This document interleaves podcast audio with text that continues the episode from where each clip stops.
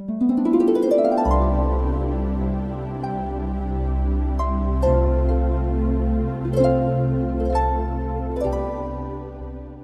pai inesquecível. Então, caindo em si, disse: Quantos trabalhadores de meu pai têm pão com fartura, e eu aqui morro de fome? Levantar-me-ei, irei ter com meu pai e lhe direi: Pai, pequei contra o céu e diante de ti. Já não sou digno de ser chamado teu filho. Trata-me como um dos teus trabalhadores. Lucas 15, 17 a 19. Na parábola do filho pródigo, que na realidade deveria ser chamada a parábola do pai amoroso, temos um filho rebelde, um filho orgulhoso e um pai inesquecível.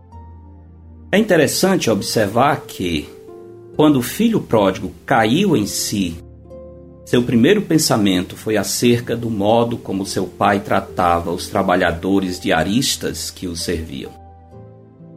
Por que esse fato havia marcado tão intensamente o filho rebelde? Distanciados do tempo e da cultura oriental da época de Jesus, essa lembrança que despertou a saudade de casa no coração do filho pródigo pode nos parecer como algo trivial, mas não é. Para entender bem o significado dessa lembrança, devemos levar em conta que, naquele tempo, um trabalhador diarista vivia em condições piores que um escravo. O escravo trabalhava nas terras ou na casa dos seus donos. Não eram livres, mas tinham pelo menos moradia, comida e proteção. Em alguns casos, os escravos eram tratados como parte da família e ainda recebiam algum valor monetário para suprir necessidades eventuais. Os diaristas, por sua vez, não tinham nada.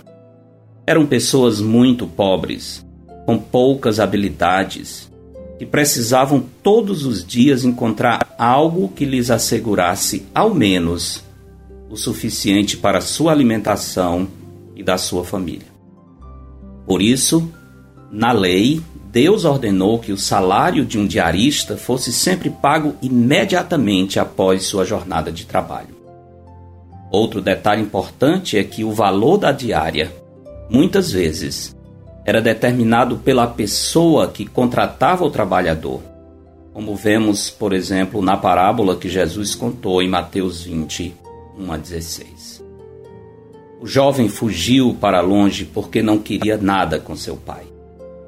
Mas uma lembrança ficou permanentemente marcada na sua memória. A generosidade bondade e misericórdia do Pai mostrada pelos seus diaristas. O filho está longe, mas o amor do Pai lhe persegue. Eis uma grande ilustração do modo como Deus revela seu amor aos homens que, como filho pródigo, fazem tudo para tentar se livrar do Criador e esquecer sua bondade.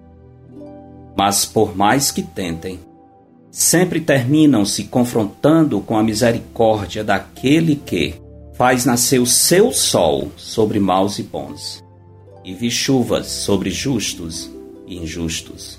Mateus 5:45. O sol nasceu outra vez, a chuva caiu sobre a terra. Não adianta tentar esquecer o bom Deus.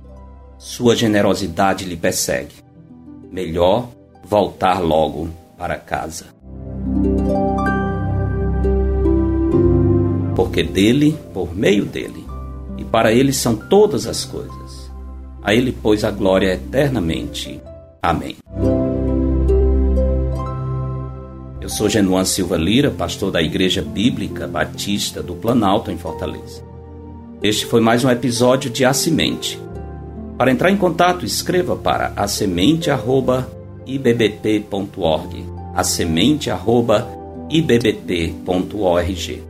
Para sermões e estudos dados na nossa igreja, visite o canal da IBBP no YouTube.